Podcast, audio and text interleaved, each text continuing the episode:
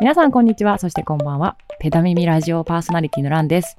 このラジオではドクター兼ローディの私がゲストと共にゲストがいなかったりしながら自転車に関することをあれこれお話しするライド中オーディオコンテンツです。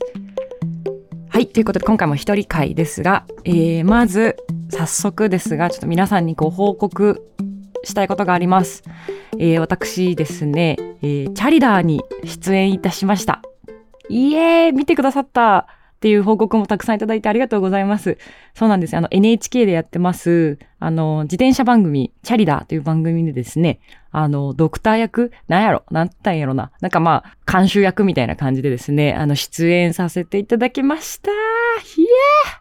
や !NHK デビューね、あの、なんでこのお話をいただいたかっていうと、もう本当に1年ぐらい前だったかなと思うんですけど、その、私がこう、細々とやってるサイエンスブログ、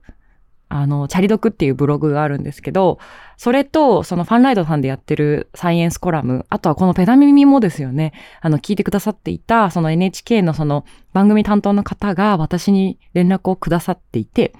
で、あのぜひ、あの、女子、サイクル女子に、あの、フォーカスをした番組を作る、番組というか企画があるので、ぜひちょっとあの参加してくれませんかっていうふうにお話をいただいたのがきっかけです。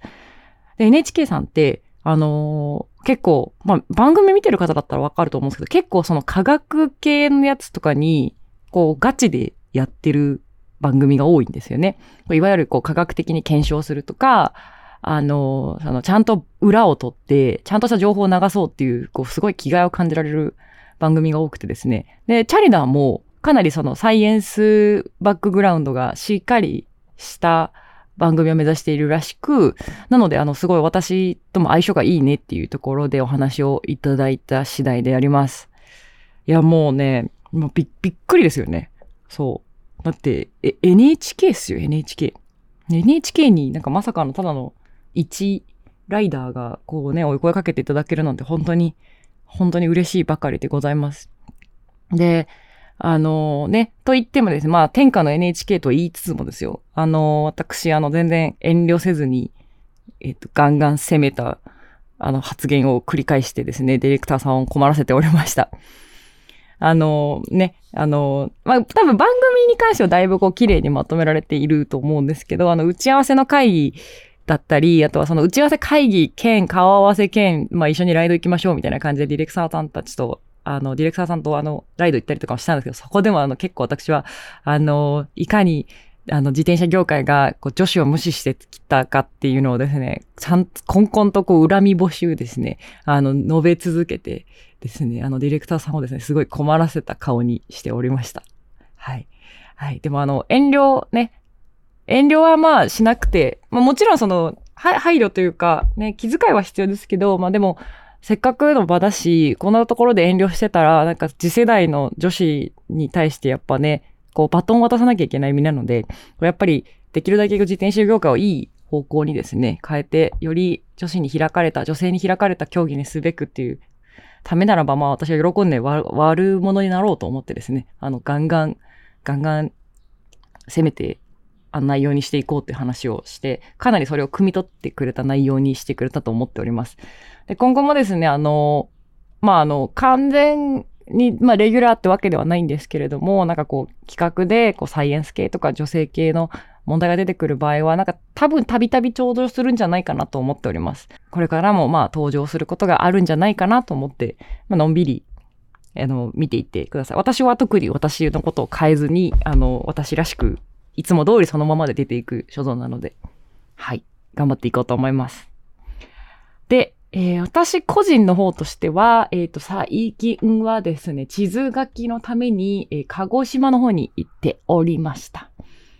えー、ちょうどですね、鹿児島ってこう、腕が、半島がボーンって2本飛び出ていて、あの、大隅半島っていう山側は、だいぶ山側は終わって、で、反対側の薩摩半島っていう方ですね、西側の方の半島を、えー、終わらせ、あとちょっと残っていた、あの、佐賀の方と、をですね、走りました。で、まあ、薩摩半島に関して言えば、もうなんかやっぱシンプルに走りやすいですよね、薩摩半島。大隅半島ってかなり山なんですけど、あの、薩摩半島側は基本的にまあ、ちょ、ちょいちょいアップダウンはありつつも、まあ基本平坦区間って感じで、すごい楽しく乗らせていただきました。で、まあ唯一、唯一まあ一つなんか懸念というかまあ、まあ引っかかった点としては、あの、イブスキーですね。道の駅イブスキーで食べた、えっと、鰹節ソフトクリームが、えっと、口に合わなかったっていうぐらいですかね。あの、バニラアイスクリームの上に、まあ、カツオのだしパウダーみたいなものを振りかけたやつだったんですけど、あの、まあ、感想としては、あの、これは別々に食べた方が美味しいなって思いました。はい。あのちょっと、あのね、まあ、人、うん、わかんない。私の口に合わなかったのか、それとも全人類にまずいのかちょっとわかんないですけれども、私としてはちょっとまあ苦手かなっていう感じでしたね。あの、本当はね、オクラ、オクラソフトが名物らしくて、オクラソフト食べたかったんですけど、オクラソフトは夏じゃないと生オクラが乗ってないということだったので、鰹節パウダーにしたんですけど、まあちょっと、うん、うー、うーまあ、えっ、と、コメントは控えます。コメントは控えますので、想像してみてください。はい。で、九州もですね、あの、ほぼほぼ終わりまして、あとはあの、長崎です。あの、もうね、半島がやたら多い長崎、坂がやたら多い長崎、まあ、坂って言っても、あの、山っていうか坂なんですよね。あの、すごく登らされるわけじゃなくて、こう短いアップダウンが多いっていうルートを、まあ、残ってるっていう感じなので、まあ、あの、なんて言うんでしょう。すごい山を登らせるわけじゃないんだけど、まあ、なんか地味に足を削りに来るみたいなルートがたくさん残っております。で、そんな長崎が残っておりますが、その長崎とですね、あと一部、まあ、ちょこっと残っている部分があるんですけども、まあ、ほぼほぼ長崎を終わらせればですね、九州が完了ということでですね、2400キロ九州なんとか終わらせることができそうです。はい。ということで、残りも頑張って走っていきたいと思っております。で、さてさて、今回ですね、えっ、ー、と、メインでお話ししたいなと思ってある、思っていることがあります。それがですね、えー、熱中症です。熱中症。ね、夏といえば、やっぱ皆さんやっぱ気をつけてらっしゃると思うんですけど、え、5月なのに、なんで熱中症の話をすると、するのかっていうところなんですけど、あのですね、えっと、実は5月こそ、実は気をつけてほしいものが熱中症ってことなんですね。なんで5月から熱中症に気をつけなきゃいけないかっていうと、理由が2つあります。で1つは、あの、5月って結構実は暑くなる日が時々やってくるっていうところですね。あの、いわゆる25度を超えるような夏日っていうのが5月って時々こうやってくるんですよ。あの、気温が安定してないっていうのもありますし、こう、まあ雨が降ったりとかするして、こうね、気温が下がらなかったり、こう、蒸し暑いような暑さがふっと突然やってきたりする時期だからっていうことですね。で、もう一つ、こう大事なポイントなんですけど、あの、実は熱中症って、えーと、暑さに慣れてない時の状態で来る最初の夏日にすごく増えるんですね。まあ、すなわち言うと、まあ、体が暑さに慣れていないのに、いきなり暑くなった日に、あの、熱中症ってリスクがぐーんと上がるからなんです。なので、実はあの、5月っていうのも、あの、まあ、もちろん7月とかほどと比べるとそうでもないんですけど、5月っていうのもう実は熱中症の件数っていうのが徐々に徐々に増えてくる時期です。実際のところですね、あの、ゴールデンウィーク中にもですね、熱中症件数っていうものがぐんと増えています。今年のゴールデンウィーク、あの、地域によってはですね、すごく暑くなった、あの、地域もありました。なのでですね、実は熱中症ってしっかり発生しております。で、あの、それも踏まえてですね、あの、これからの時期、あの、実は熱中症に気をつけてほしい時期なんだよっていうお話をしていきたいと思います。はい。ではまず熱中症ってそもそも何なのかっていう話をね、していきたいと思います。まずそもそも我々の体ってどうやって体温の調節をしているかっていうと、メインでは筋肉と汗で、えーと、調節をしています。で、体温を上げるっていうところでいくと、シンプルに筋肉を動かすことで熱を発生させて体温を上げてます。で、逆に体温を下げるっていうパターンの時ですね。この時もですね、まあ微妙に筋肉は使ってます。で、なんですけども、メインとして使っている機能としては、汗の気化熱と血管を開くことで熱を放出するっていう方法をとってます。まあ、具体的に言うと、まあ、汗を大量にかきますよね。汗を大量にかいて、その汗が乾くときに、あの、液体って乾くときに熱を奪って乾いていくっていう性質があるので、その乾いていくときに、あの、奪われる熱っていうものを利用して体温を調節しています。で、さらにですね、えっ、ー、と、熱放出のもう一つの方法としては、体表面に大量に血液を流すっていう方法でやってます。で、こうすると、あの、要は体の中の血液って巡っているものなんですけど、体の近くに血液を流すと、そこからですね、熱が逃げていきやすいんですね。ちょっと建築とかやってる人とかだったらわかるかもしれないんですけど、例えばその水道管とか温泉とかで、あのね、温泉のボイラーとかの近くに行くとすごい暑いと思うんですけど、あれは要は管の中を通っているえっ、ー、と、温泉の熱がこう空気中にふわーって放出されているので、あの、暖かいんですよ。同じような感じで、あの、血液って体表近くに流れている時って、あの、熱をですね、その皮膚から外に逃がしているっていう性質があるんですね。なので、こうすることによって、あの、体温を下げるっていう機能があります。なので、あの、まあ、よくイメージしていただければわかると思いますが、あの、例えば夏ってこう顔がほてってきますよね。こう顔がポッて赤くなったり、あの、なんかこうじんわりとね、あの、顔顔がパッてほてったり、ね、こう手とか足とかも、こうふわっと血色が良くなるよ、なってるように見えますよね。あれは、あの、皮膚近くの血管が開いて、熱を逃がしてるからです。で逆に冬ってこうすごい血色悪くなりません？こう唇とか紫色になったり、こう皮膚とかすごい真っ白になったり。ああいうのは逆で、えっ、ー、と、体表近くの血管を締めることで、あの、熱を逃がさないようにしてるっていう方法ですね。これによって体温が逃げるのを、体温、体温と熱が、これによって熱が逃げるのを防いでいるっていうわけです。まあ、こんな感じで、えっと、基本的には、まあ、筋肉と汗、まあ、プラスと血管っていうところで、あの、体温調節をやっているっていうのが人間の正常な体温調節ですね。で、これが、まあ、このバランスが崩れる。具体的に言うと、この熱を下げるっていう機能がうまく果たさなく、間に合わなくなるっていう状態がこの熱中症っていう病態になります。で熱を下げるのが間に合わなくなった時ってどういう状態かっていうと、もうズバリ言うと、汗の元になる水分が足りなくなった時ってことなんですね。で、汗っていうのは基本的に、あの、血液からですね、ブブーと出してきて、ひねり出してきた、あの、水分を利用して汗をかいています。で、あのー、まあ、すごい人になるとね、1リットルとかかけたりしますけれども、あのー、それに対して、要は、かいた汗の量に対して、失われた水分に対して、入れている水の量が足りなくなってくると、だんだん体が脱水状態になってきて、様々な不調を起こします。これが、えー、熱中症の、まあ、主な原因ですね。なので、熱中症って、えっと、言ってしまえば、脱水状態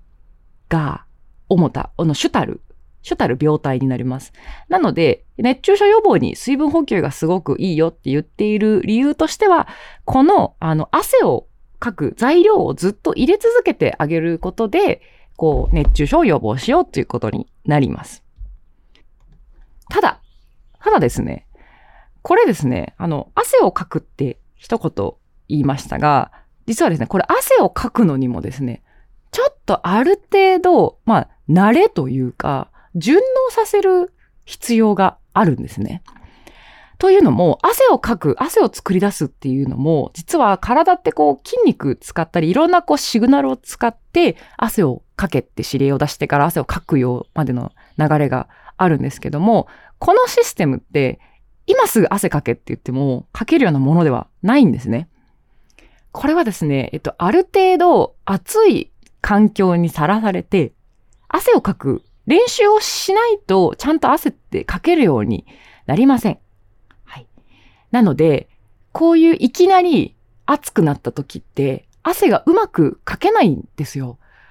あ汗がうまくかけない状態ってどういう状態かっていうと、あの、いきなりこう、大量に、あの、濃い汗を大量にかいちゃったり、もしくはそもそも十分な汗の量が出ずに、こう、どんどんどんどん体温が上がってくるみたいな。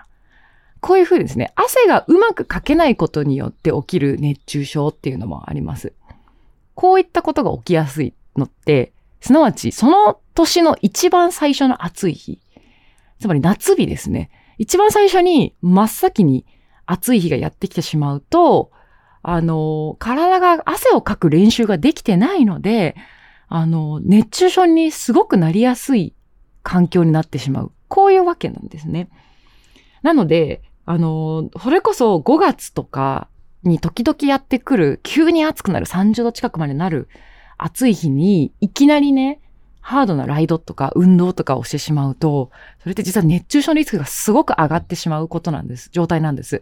なので、えー、ぜひですね、あの、5月からもう熱中症っていうものにはですね、気をつけて運動、ライドをしてほしいなと思っております。で、具体的にまあ何すりゃいいのかっていうことですけれども、あの、もうざっくり言ってしまうと、まあ、暑さに慣らすとか、汗をかく練習っていうのを、これからの時期からもう始めてきてほしいなと思っております。で、暑さ順応っていうふうに言ったり、まあ、灼熱順応って言ったりしますかね。あの、ちゃんとプロトコール、手順っていうのがですね、もう実はちゃんと研究されていて、こうすれば体にあのあまり負担をかけることなく、暑さに体を慣らして汗をかいたりするようにできるようになるよっていうプロトコールはもうしっかり研究されています。いらされていますし、実際プロの世界では、あの、暑さ、レースの環境下に慣らすために、ちゃんとこうトレーニングメニューとして組まれていることが多いです。ただですね、一般的にはこう知られていないことなので、今回ご紹介したいなと思います。まあでもすごくシンプルですよ。すごくシンプルです、やり方としては。まあ、低強度で、徐々に徐々に、あの、長時間じっくり走ろうねっていう感じですね。で具体的に言うと、あの、心拍数50%、60%ぐらいの領域で1時間、これ、じっくりこう、運動する。これを毎日7日間以上続けると、もうこれで、えっと、暑さに対する、汗に対する順応みたいなものがですね、できるというふうに、えー、広く知られております。で、プロトコールとしてすごく大事なこととしては、低強度でじっくり毎日やって7日間やることですね。あの、いきなり高強度でやっちゃうと、あの、汗をじんわりかくっていう練習にならないのと、暑い環境でそんな高強度でやっちゃうと、いきなり熱中症のリスクが高まってしまうので、もう心拍数50%、60%、もうほとんど回復層とかウォーミングアップぐらいの強度かもしれません。それぐらいの強度でじんわりと、あの、長い時間、のんびりと走るっていう。これがですね、暑さの順応に非常にいいものですね。いい練習になります。で、加えてですね、大事なポイントとしては毎日できればやってほしいということです。これはですね、あの、やっぱ、まあ毎日できる強度ですよね。ぶっちゃけて言うと、まあ、心拍数50、60っていうのは。なので、できるだけじんわりじんわり体を慣らすっていう意味でも毎日1週間続けてほしいなと思っております。で、まあ言ってしまうと、あの、例えばこう自転車に乗れないっていう人でも、これあの、ランニングでももちろんいいです。ランニングで、あの、心拍数50、60ぐらいなるように抑えてもらって、じんわりと汗をかくようなね、練習をやっていただければ、これだけで、あの、1週間続けるだけでしっかり、あの、暑さになれることができます。で、時間がない1時間も走る時間がないっていう方はですね、少しだけ強度を上げます。えっ、ー、と、心拍数で言うと70%から75%ぐらいですね。少しだけ強度を上げて30分。これだけでも、まあ、暑さになれる練習メニューというふうに知られているので、あの、これで、あの、短時間で少し強度を上げてやるっていう方法もあります。まあ、ただこれはですね、もちろん強度が上がる分、ちょっとこう、熱中症リスクっていうのが少し上がってくるので、まあ、慎重に様子を見ながらですね、続けてみてください。で、まあ今はですね、練習メニューとして取り入れる暑さの慣れる方法っていうものでしたが、実はですね、えっ、と、運動しなくても暑さに慣れる方法っていうのは他にもあります。まあ要は、暑、暑い中で汗をかく経験っていうものを増やしゃいいんですよ。すなわちですね、お風呂とかサウナでも同様の効果が得られるっていう研究がですね、最近じわじわと出ております。出始めております。はい。例えばですね、えっと、ぬるめのお湯、まあ、40度ぐらいのお湯に毎日30分から1時間ぐらい、こうお風呂に長風呂をちょっとするっていう。で、これを毎日するっていうのでも、実は汗をかく練習になるというふうに言われてます。またサウナでもですね、ちょっとまあ、あの、最近流行りの中の100度とかなんか90度とかすごい高い温度のサウナではなくて、少しこう、一般的、今の流行りのサウナよりは少しこう、ぬるめのサウナ、70度ぐらいのサウナにこう、入り続けるっていうのでも、あの暑さに慣れて汗をかく練習になるので、こういったものでも似たような効果があるというふうにですね、あの最近研究で言われております。なので、もうすごい言ってしまうと、運動する、したくないっていう人でも、ちょっとサウナに通うとか、ちょっと銭湯、お風呂に入るとか、そういったことを1週間連続で続けていただくだけでも、あの、結構効果があるので、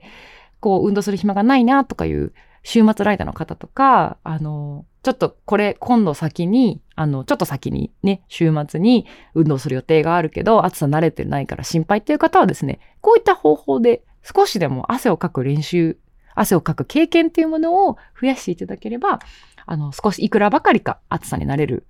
あの、順応するということができるのではないかというふうに言われておりますので、ぜひ試してみてください。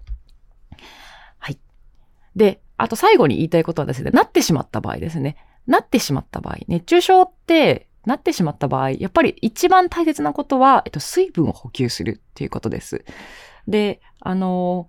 熱中症って、ものすごくね、症状が多彩なんですよ。あの、人によっては、その、最初にこう、めまいが来るとか、なんか、最初になんか汗がかかなくなるとか、なんかこう、いろんなね、症状が訴えられます。なので、すごく、熱中症の初期症状ってすごくわかりにくいんですね。わかりにくいので、だからこれが出たらもうすぐ熱中症ですっていうような、なんかすごく、こう、わかりやすいシンプルな指標みたいなのがあったらいいんですけど、なかなか難しいんです。で、やっぱり一番大事な指標としては、あの、やっぱ自分が普段となんかやっぱ違うなっていう感覚があったら、もうぜひそこでやめる勇気を持って、あの、ちゃんと休んで水分を取るようにしてください。そう。ちょっとでもなんか変だなとか思ったりしたら、あの、すぐですね、やめるように、やめるというか、まあ、すぐに、まあ、強度を下げたりとか、まあ、すぐに木陰で休むような勇気を持ってほしいなと思います。で、自転車乗り特有というか、まあ、自転車乗りだったり、ランナーでもいいかな。で、の人にとっては結構わかりやすい指標が一つあります。あの、これ心拍数ですね。で、先ほども言いましたが、あの、熱って、あの、血管をこう、皮膚の周りに通す方法でも実は熱を下げるっていう工夫をしてます。もちろん汗ほどではないんですけど、ある程度それ熱が下がります。で、熱中症、汗がね、かけなくなってきて、体温がどんどん上がってくると、人間の体って心拍数を上げて、できるだけこう、皮膚表面に血液をどんどんどんどん回してあげて熱を下げようとするように自然と傾きます。なので、熱中症及び、まあもしくは暑い環境で長時間練習してくると、心拍数って普段よりも上がる傾向になってきます。で、もし例えばね、パワーメーターとかもつけているような方とか、普段の練習コースとかやっていて、なんか心拍数が普段よりもえらい高いなとか、あの、なんかこうね、すごくこう、その自分ではいつもの強度で回しているつもりなのになんか心拍数だけえらく高く出るなっていうことがあった場合、もしかしたらそれはですね、熱中症のちょっと兆候がある汗がうまくかけてない分、心拍数でごまかそうとしているのかもしれません。なので、あの、心拍計でもですね、普段よりなんかちょっと高いなと。暑い。ちょっと久しぶりに走ったりとか、あの、ちょっと暑いなと普段よりも。暑いなって環境で、あの、もしかしたらその心拍数がいつも高いなって思ったら、その段階で、まあやめてもいいし、まあすごく強度を下げて、もう今日は暑さにならす練習にしてしまおうって、あの、切り替えてやるっていう方法もありだと思います。あの、そういうふうにですね、こう、やめる勇気というか、練習量を落としたり、練習をやめるっていう勇気もですね、ぜひ持って、あの、熱中症に気をつけて、あの、運動、ライドを楽しんでいただければなと思います。はい。ということで、えー、今回は、えーと、5月から気をつけてほしい熱中症ということでですね熱中症の危険性とか対策についてですねお話ししました。要望感想、えー、質問等はですね Google フォーム貼り付けておりますのでそちらからぜひ投稿ください。ということでペダ耳今回は以上になります。次回もお楽しみに。